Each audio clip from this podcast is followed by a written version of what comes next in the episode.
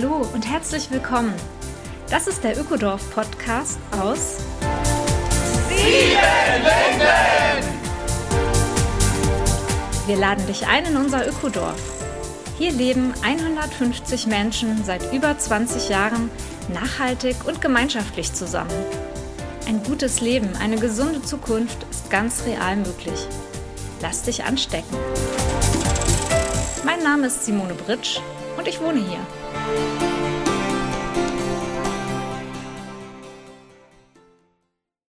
Das ist die erste, die allererste Podcast-Folge des Ökodorf-Podcast aus Siebenlinden.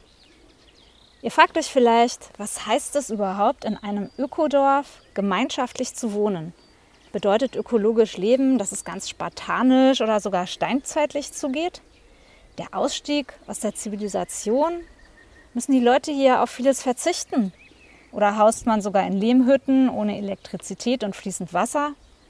Ist das Ökodorf eine abgeschiedene Insel, auf der alle Ureinwohnerinnen die gleiche Meinung haben? Oder gilt Siebenlinden gar als ökologischer Zusammenschluss? Naja, das waren jetzt erstmal mindestens sieben Vorurteile, die man gegen Ökodörfer haben könnte. Jonas Dume und ich stellen heute sieben Highlights des Ökodorfs vor, die hoffentlich einiges ins rechte Licht rücken werden. Wir machen dafür mit euch eine lange Tour quer über das Gelände, vorbei an der Wilden Sieben, am Amphitheater, am Drachengarten und an einigen anderen Highlight-Orten auf unserem großen Gelände. Ja, Jonas, schön, dass wir das zusammen machen heute. Es ist ein Hallo, schöner hallo. Frühsommertag auch. Mhm. Und ja, du bist ja mein Arbeitskollege und Mitbewohner und machst, gibst auch Führungen hier für Gästegruppen. Genau, unter anderem. Also ich bin auch im Bildungsbetrieb und bin jetzt gut zweieinhalb Jahre hier und habe mich letztes Jahr so ein bisschen in die Führung auch mit.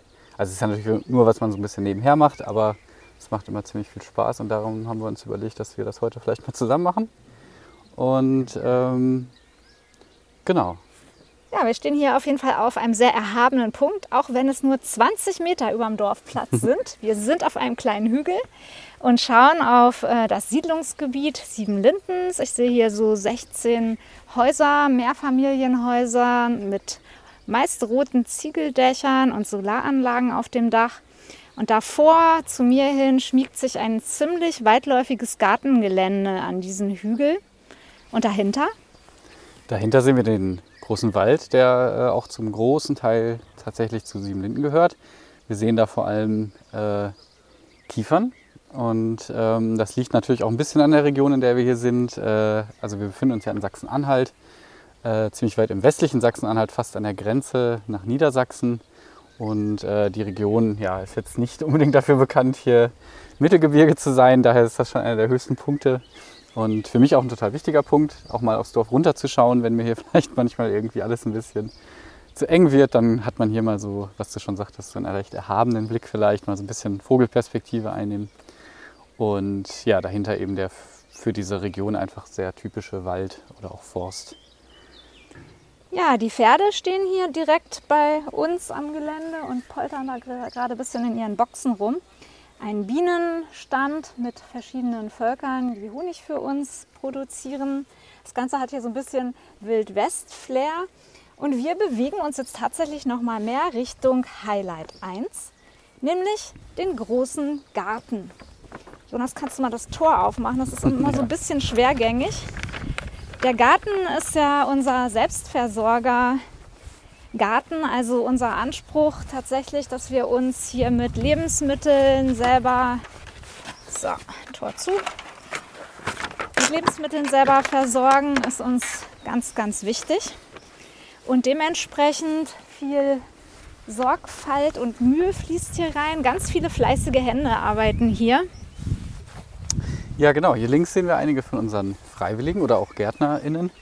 Das mischt sich hier gerade dieses Jahr ziemlich durch. Wir haben einige internationale Freiwillige, mehrere GärtnerInnen, die halt fest angestellt sind bei der Siedlungsgenossenschaft, also quasi bei uns.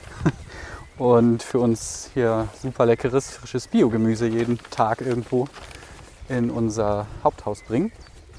Und da wird dann nett für uns gekocht. Ja, und die Felder, die Kleinteiligkeit hier ist schon auch was Besonderes. Also wir bauen ganz viele, äh, ich glaube über 100 Gemüse- und Obstsorten hier selber an. Also kleine Reihen von ähm, Porree, von Mangold, Erdbeeren, ansonsten Beeren, Obst, Salate. Also wir haben eigentlich alles in großer Vielfalt und vor allem auch eine Obstbaumschule. Da hinten sehe ich ähm, kleine Bäumchen mit hunderten Schildern, würde ich sagen, die so weiß in der Sonne gerade blinken. Und das ist Ugas Obstbaumschule, der dort ganz viele alte Kultursorten züchtet und eben einfach die Artenvielfalt auch im Obstanbau mit erhält. Genau, also Artenvielfalt ist natürlich sowieso ein Stichwort hier. Die angesprochene Region zeigt sich eher oder ist eher dafür bekannt, vielleicht ein bisschen mehr auf Monokulturen zu setzen. Wir sind hier so ein bisschen die grüne Insel dazwischen, also genau, was sich eben in unserem Gemüseangebot, aber auch generell in der Vielfalt auch der Tierarten hier widerspiegelt. Du hast die Bienen angesprochen, aber das Insektenleben hier ist natürlich ziemlich rege und ähm, der Garten und der anliegende Weiher ähm, sind dafür eine ganz wichtige Quelle natürlich oder ein ganz wichtiger Lebensraum für ganz viele unterschiedliche Tiere hier. Ja, wir sind eben an der wilden Sieben vorbeigegangen. Was mag das sein? Das ist ein Wildkräuterversand. Die sammeln hier frische Kräuter, also wirklich mit dem Morgentau, frühmorgens, und versenden diese in Restaurants und aber auch an, an Privatmenschen, die eben die frische grüne Kräutervielfalt aus Siebenlinden schätzen. Das Gewächshaus hier, wir haben mehrere Gewächshäuser, ein kleineres Anzuchthaus ich sehe hier kleine Paprikapflanzen und Chilis. Ähm, oh, ich kenne auch nicht alle Sorten. Nee. Kann das hier vielleicht so eine Art äh, Aubergine werden? Ich weiß es ja, nicht genau. Schon. Bei den Chilis muss man immer ziemlich aufpassen, da gibt es ja unterschiedliche Sorten und es kann passieren, dass die alle in eine Kiste geschmissen werden. Da habe ich schon äh, die eine oder andere Überraschung erlebt. Ja, manche sind eher wie Paprika genau. und manche sind schlimm. ja, genau. So, jetzt kommen wir zum nächsten Highlight unserer Tour. Wir verlassen so langsam den Garten, gehen hier durchs nächste große Tor und stehen jetzt plötzlich vor den schon angesprochenen Wohnhäusern. Wir sehen hier links ein Haus, das ist sehr schön mit Holz verkleidet, sieht aber tatsächlich nicht nach einer Lehmhöhle aus, sondern nach einem ziemlich nach deutschen Standards normierten Wohnhaus. Und ähm, natürlich ein bisschen grüner irgendwie drumherum. Ich sehe, hier habt ihr auch Erdbeeren direkt davor gepflanzt. Und da sind schon ein paar Konstruktionen angebracht, wo vermutlich was hochwachsen soll. Aber da kannst du vielleicht mal ein bisschen mehr zu erzählen. Ja, genau. Wir haben hier gerade eine Gebäudebegrünung äh, angelegt, weil diese strohballen Lehmhäuser sind so genial gedämmt, dass im Sommer das manchmal ein bisschen heiß wurde. Gerade auf der südlichen Seite auch mit den großen Fenstern. Ja, und ansonsten äh, bauen wir die Häuser hier als Gruppe. Also es gibt keinen privaten Einzelbesitz, sondern Vereine oder Genossenschaften können bei uns Häuser bauen. Und das hier ist ganz konkret das Haus Nachtigall. Und das hat meine Familie mit einer befreundeten WG gemeinsam ausgedacht. Und so sind wir halt vor sieben Jahren etwa aus einem anderen Haus hier gemeinsam eingezogen. Es gibt zwei Wohnbereiche mein Mann Henning und ich. Wir haben vier Kinder. Und so war das bei uns irgendwie ganz naheliegend, dass wir auch so eine eigene Küche gerne haben wollten und eine eigene Wohneinheit. Und nebenan ist halt eine WG, sodass man auch einfach sagen kann, die Leute können hier auch ein bisschen nach ihren Bedürfnissen leben. Es gibt wenige, die einzeln wohnen. Bauwagen auf der anderen Seite äh, sind so ein Übergangsstadium. Du wohnst ja gerade in einem, oder? Genau. Ich wohne seit anderthalb Jahren im Bauwagen. Nach einer Übergangslösung, als ich hier angekommen bin, wohne ich jetzt im Bauwagen. Genau, du sprichst es an. Es sind eher Übergangslösungen. Aber, aber charmant, schon, oder? Ja, kann man schon sagen. ich bin nicht unglücklich. Und andererseits, also wenn ich mich jetzt umgucke, also die Mischung aus Bauwagen, Bauwägen und Häusern hat schon was. Die Häuser sind natürlich auch also wahnsinnig schön. Auch der Innenausbau viel aus Holz und du hast es angesprochen, Stroh gedämmt. Das sagt jetzt vielleicht auch nicht jedem was. Also das ist eine ganz im Grunde alte und doch total moderne Bautechnik. Ich aber, genau, wohne im Bauwagen seit anderthalb Jahren, bin auch mit dem Bauwagen schon einmal umgezogen. Das war auf jeden Fall der besonderste Umzug, den ich je hatte. Äh, alles in Kisten packen und dann mit dem Trecker woanders hinfahren, weil jetzt an der Stelle ein neues Haus gebaut werden soll.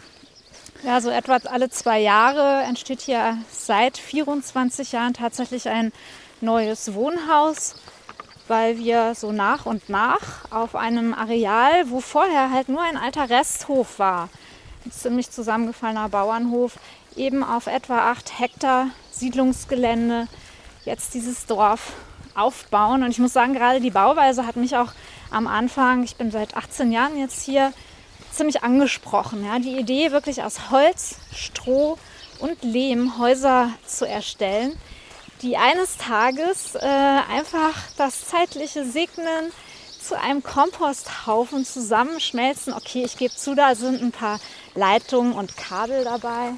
Wow, die Vögel sind richtig laut. ja, Häuser, die sich ganz organisch wieder in Kreisläufen wiederfinden werden. Das finde ich ist einfach eine sehr zukunftsfähige und nachhaltige Idee. Und andersrum eben Baustoffe vor allem enthalten, die in der Produktion schon wahnsinnig viel CO2, wahnsinnig wenig CO2-Fußabdruck produzieren. Ja. ja. Äh, also Stroh natürlich, kennt ja jeder hoffentlich vom Feld. Das ist natürlich was ganz anderes als irgendwie ein Beton oder irgendwelche Plastikdämmungen, die natürlich einen wahnsinnigen Energiewert haben. Auf jeden Fall ein richtiges Highlight, was wir da ja. über die Jahre entwickelt haben mit ja. unserem Strohlehmbau. Ja, und so gehen wir jetzt auch auf das nächste Highlight zu. Und zwar ist das das Amphitheater am Teich. Wir müssen jetzt hier gleich eine kleine Böschung hochklettern, weil wir von hinten kommen.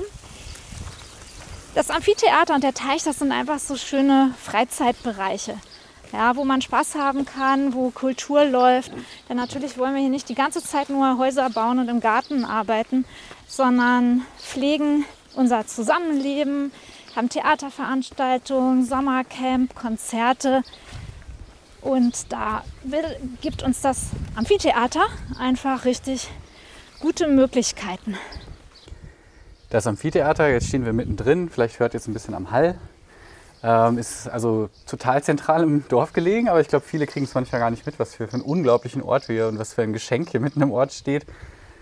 Du hast es angesprochen, viele Veranstaltungen, aber ich muss auch sagen, ich habe mich jetzt hier auch schon ein, zwei Mal, weil das so ein bisschen windgeschützt ist, mal, ich sag mal, für Homeoffice, wenn ich mal was Kreativeres machen wollte, ähm, wo kein Internet brauchte, kann man sich ja auch super einfach in die Sonne setzen, wenn hier gerade nichts los ist.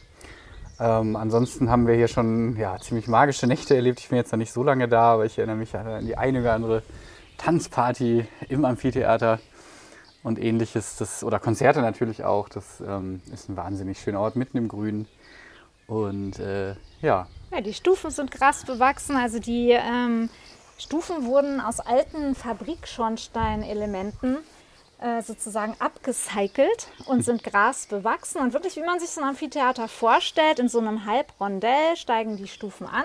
Die Bühne vorne ist auch grasbewachsen. So Holzbohlen aus Eiche sind dahinter, wie eine Bühnenwand aufgestellt. Da kommt schon richtig ein bisschen Amphitheater-Feeling auf. Genau, gerade wenn man jetzt hier auf die Bühne geht und sich so umschaut kann man schon mal ein bisschen nervös werden, wenn das voll besetzt ist, auf jeden Fall.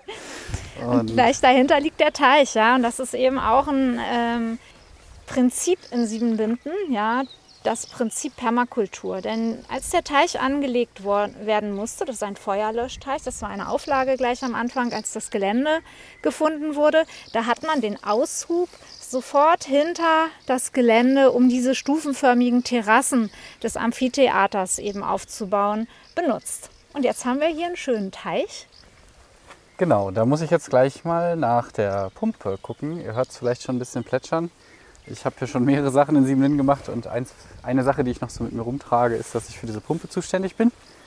Und das klingt aber alles schon mal ganz gut. Ich gehe da gerade noch mal rein. Wir haben hier eine große Schilfanlage hinter und da ist äh, eben eine Pumpe, die das Wasser schön umwälzt. Äh, soll ja kein stehender Ort sein, kein stehendes Gewässer. Und ja, der braucht einfach ein bisschen Hilfe, ja, weil er eben ein künstliches Gewässer ist, äh, wälzt die Pumpe das Wasser um. Und ansonsten ist dieser Teich auch multifunktional. Also man kann da drin baden. der Strand, er ist winzig klein, ihr würdet jetzt vielleicht lachen, heißt Mallorca. ja, ich wohne jetzt 50 Meter vom Strand weg. Das ja. Ist, hat schon was mitten in der Altmark. Und äh, ja, da können sich sowohl die Pflanzen und Tiere wohlfühlen und haben auch so einen Rückzugsbereich tatsächlich in dem Schilfgürtel, den du angesprochen hattest. Genau.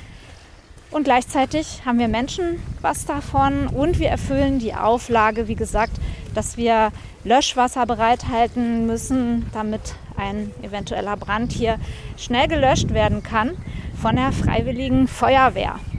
Die ist übrigens nebenan in Poppau, gleich im Dorf und eine mittlerweile eine wunderbare Kooperation aus Feuerwehrleuten aus Poppau und aus Siebenlinden, sodass wir uns da auch ein bisschen einbringen. Mhm. Und ähm, ich bin ja quasi nach dem Sommer 2018 gekommen.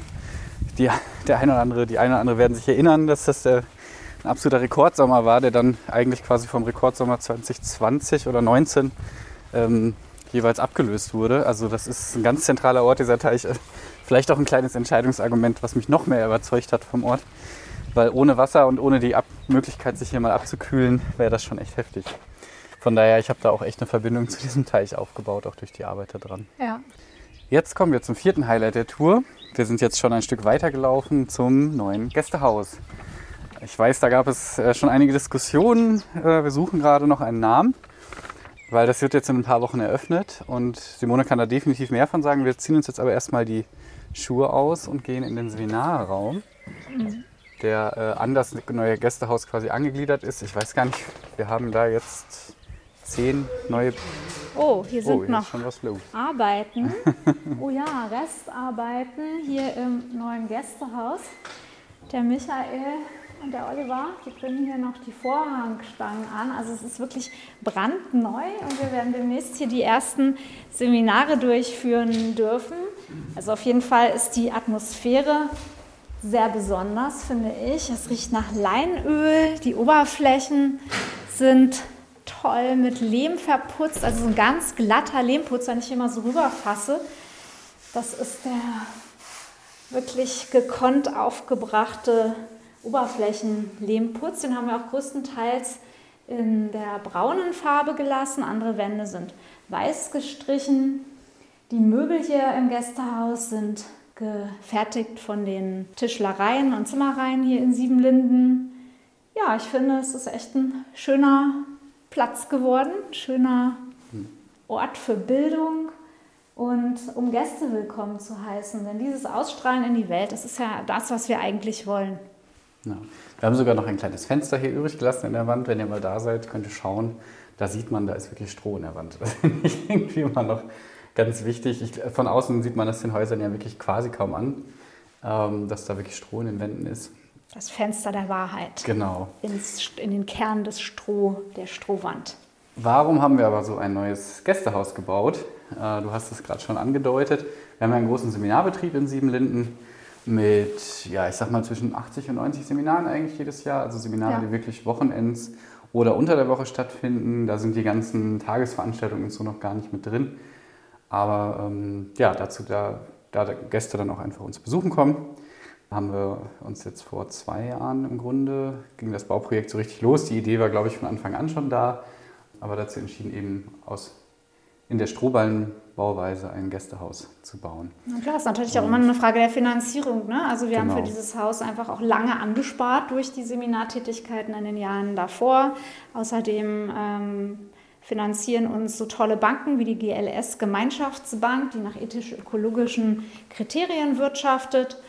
Und ein paar Privatkredite sind drin und so weiter. Und so haben wir eben 14 Gästezimmer schaffen können, die man einzeln oder als Familie auch oder zu zweit belegen kann. Und tatsächlich äh, haben wir auch noch ein paar kleine Bauwagen, verraten wir mal für die Gäste. Wer so ganz neu, neugierig ist auf diese Art von Wohnen, kann auch mal Glück haben und noch ein Wochenende im Bauwagen erwischen. Genau, die sind tatsächlich auch gerade belegt, weil das Haus offiziell noch nicht in Betrieb ist. Wir haben aber gerade den Gemeinschaftskurs, der hier stattfindet. Also wenn ihr euch für Zuzug interessiert, ähm, wir sind beide ja nun im Bildungsbetrieb zuständig und auch für den, für den Zuzugsbereich in gewisser Weise zuständig. Ähm, Gerade läuft, wie gesagt, der offizielle oder sogenannte Gemeinschaftskurs für Zuzugsinteressierte. Wir haben, das Projekt soll ja weiter wachsen. Aktuell sind es 150 Menschen, es können aber vielleicht mal bis zu 300 werden. Und es sind natürlich immer wieder Leute interessiert, nach Siebenlinden zu ziehen. Und wir haben jetzt da einfach schon seit längerem die Erfahrung gemacht, dass es gut ist, sich da auch gut darauf vorzubereiten. vielleicht mal das eine oder andere Seminar zu belegen, um den Ort überhaupt kennenzulernen. Und da gibt es einfach jetzt so ein mehrstufiges Seminarsystem und das kann eben in dem Gemeinschaftskurs dann Gipfeln. aufgehen. Genau, Gipfeln. und, ja, die sind äh, zwei Wochen hier und die überlegen wirklich ernsthaft, hier einzusteigen. Das sind dieses Jahr so 13, 14 Menschen. Also wir wachsen ganz organisch und langsam und gucken einfach immer gegenseitig. Ja? Es ist ja nicht nur so, dass wir die Leute auswählen, sondern es ist ein gegenseitiges Schauen, ob es wirklich passt. Denn bevor du dein altes Leben hinter dir lässt, sollte es einfach ein richtig stimmiges Gefühl sein. Und für uns ist natürlich auch ein großer, großer Schritt, mhm. jemanden hier aufzunehmen und jeden Tag zusammen zu leben, zu arbeiten, zu feiern, zu essen, Entscheidungen auch zusammen zu treffen. Wir entscheiden uns aber, jetzt mal wieder rauszugehen. Und vielleicht hat es der eine oder andere im Hintergrund gehört, die Essensglocke hat gerade geläutet. Wir das löst bei uns, uns einen Reflex aus. ja, das ist tatsächlich, also ich weiß eigentlich immer, wie viel Uhr es ist, wenn mein Magen knurrt. Ähm, so, Schuhe wieder an. Genau, wir gehen Richtung Regiohaus und Innenhof. Das Globolo und der Drachengarten liegen links neben uns. Das sind auch noch so verwunschene Orte, die wir ein andermal gerne vorstellen werden. Das Regiohaus ist definitiv das Highlight Nummer 5. Ich würde sagen, es ist so das Herzstück der Gemeinschaft. Ja, das ist der einzige Altbau, den wir hier übernommen haben, wahnsinnig umgebaut haben. Also der hat nicht mehr sehr viel zu tun mit dem, was wir hier vorgefunden haben vor über 20 Jahren. Ja, und dort trifft sich tatsächlich alt und jung, alle, die hier wohnen. Es ist eine sehr große Bandbreite an Menschen. Bandbreite an Menschen, genau, die ähm, wirklich hier, wir haben eigentlich so ziemlich alles da, kann man so sagen. Ne? Sehr, sehr viele Kinder ähm, und Menschen, die jetzt aber auch schon also in den 80ern sind oder in den 70ern. Äh, wir sind da sehr breit im Grunde aufgestellt. Ich glaube, das Einzige, was uns so ein bisschen manchmal fehlt, ist so die breitere Diversität. Da sind wir aber auch, glaube ich, ganz gut dran. Und ihr lernt ja vielleicht noch den einen oder anderen Bewohner oder Bewohnerin kennen, die ja. vielleicht auch ein bisschen mehr für Diversität stehen. Jetzt laufen wir gerade durch den Innenhof. Ja, die Kinder kommen aus dem Waldkindergarten. Also mir fällt noch ein, wir haben ja echt verschiedenste Berufe auch. Tatsächlich Leute, die eher Handwerkende sind, Akademikerinnen, Künstler. Also wir haben auch unheimlich kreative Leute, Buch, Buchautoren, ganz echten mhm. und Künstler, die eher Theater und Musik machen. Also es ist schon, finde ich, eine sehr große Bereicherung, an so einem vielfältigen Ort zu leben, wenn man dann gemeinsam Entscheidungen treffen muss. Also wir haben ja hier Genossenschaften und Vereine, Vollversammlungen, äh, diverseste Arbeitsgruppen, Protokolle noch und nöcher. Dann ist es natürlich mit der Vielfalt manchmal nicht mehr so schön. Dann würde man sich eher wünschen, dass doch eine Meinung vorherrschen würde. Aber da wir auch keine Führungsperson in dem Sinne haben, äh, sind wir einfach darauf aus, uns doch immer wieder gegenseitig zu verstehen und wirklich äh, auf einer ganz tragenden und tiefen Ebene Einigungen zu finden. Das ist ein großer Lernprozess, der uns nicht unbedingt in die Wiege gelegt wurde. und wir treffen uns da auf vielen unterschiedlichen Ebenen, kann man glaube ich so sagen. Ich glaube, das ist nochmal wichtig zu sagen. Unser Motto ist ja Einheit in der Vielfalt. Ähm, das ist jetzt nicht nur ein Slogan, sondern ich glaube, der wird hier wirklich extrem gut gelebt. Also die Einheit ist natürlich schon wichtig. Wir sind eben eine Genossenschaft und auch äh, noch ein Bildungsverein dazu. Aber wir sind natürlich auch alles Individuen auf der anderen Seite. Und du hast es schon angesprochen, sehr starke, meinungsstarke Individuen. Aber am Ende ist es, glaube ich, wichtig, dass man sich immer, zumindest dann in einem anderen Kontext, auch mal wieder gut treffen kann. Und ja, und dass es halt auch nicht ideologisch oder festgefahren wird, ne? sondern dass man halt immer wieder ähm, die Perspektive auch wechseln kann. Dass man auch bereit ist, Entscheidungen zu treffen, wo man vielleicht sagt, okay, das ist jetzt mal für ein Jahr, wir probieren das aus, gut genug für jetzt und sicher genug, um es auszuprobieren ist so ein Satz, der hier öfter mal fällt und das macht es einfach leichter, sich mal für eine Weile auf etwas einzulassen, wo ich vielleicht erst denke, naja, ob mir das liegt, ob ich da überhaupt mitgehen kann, ja. Das ist auf jeden Fall ein riesen Lernfeld. Also ich bin ja ähm, jetzt noch nicht so lange da und ich sage es jetzt mal, ich habe wirklich wahnsinnig viel gelernt. Das ist mir nicht ganz immer so einfach gefallen, das muss ich auch mal zugeben.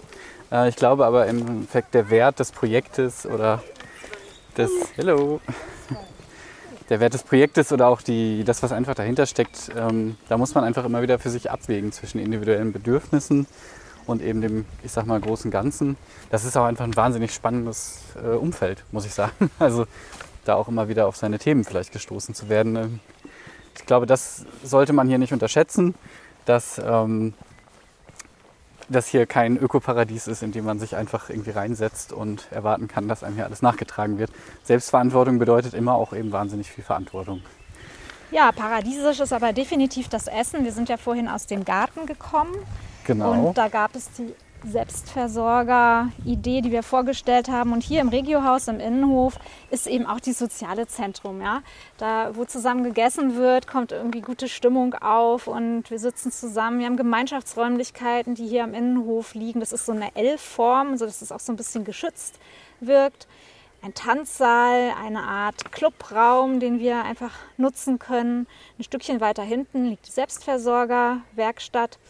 Ich finde schon eine kleine Sauna, habe ich noch nicht gesagt. genau, es ist ja. wirklich klein und einfach, aber ein totales äh, Kleinod, finde ich, weißt was äh, den, das Leben schöner macht und wo man natürlich auch nicht in die Stadt fahren muss. Also genau wie das Amphitheater, der Tanzsaal, die Selbsthilfewerkstatt, das gibt uns alles eben Möglichkeiten hier vor Ort. Hm.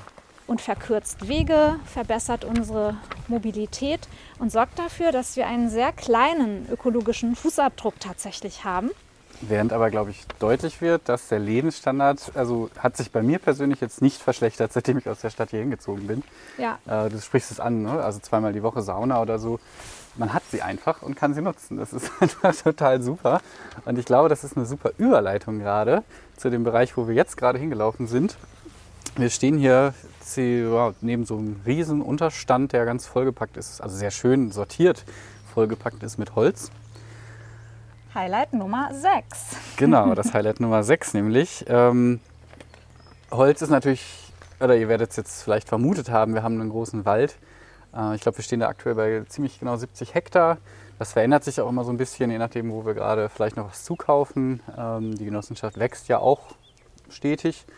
Und ähm, der Wald ist eben ganz klar Teil unseres Energiekonzepts. Wir würden natürlich generell am liebsten äh, möglichst viel Energie sparen, aber das, was wir dann doch brauchen, um mal zu heizen, äh, neben den äh, Photovoltaikanlagen äh, der, und der Solarthermie, vor allem auf den Dächern, äh, müssen die Häuser aber natürlich immer wieder geheizt werden. Und dafür gibt es unter anderem eben das Waldteam, was gerade im Winter ja, im Endeffekt Holz aus dem Wald holt. Ja, da bist du ja auch schon gleich eingestiegen, ne? kurz nach deinem Herzog. Genau. Du, also Jonas hat eine tolle Ökodorf-Karriere, die muss er mal erzählen hier. Ja, ich weiß gar nicht, ob ich die jetzt so spontan zusammenkriege, aber ich sage immer, ich habe ja schon so eine Art Ökodorf-Grundausbildung gemacht in den ersten zwei Jahren ungefähr hier. Ich bin ja für ein kleines Projekt eigentlich nur gekommen, das Eurotopia-Buch. Und habe mittlerweile genau für die Siedlungsgenossenschaft gearbeitet, unter anderem eben auch im Waldteam. Ich hatte vorher studiert und ein bisschen die Hoffnung, da vielleicht den einen oder anderen Uni-Kilo wegzukriegen. Das habe ich in der Zeit definitiv auch geschafft. Da habe ich dann im Waldteam eben angefangen im Winter, habe dann im Sommer aber auch mehr, ich sag mal, hausmeisterliche und Geländepflegetätigkeiten gemacht.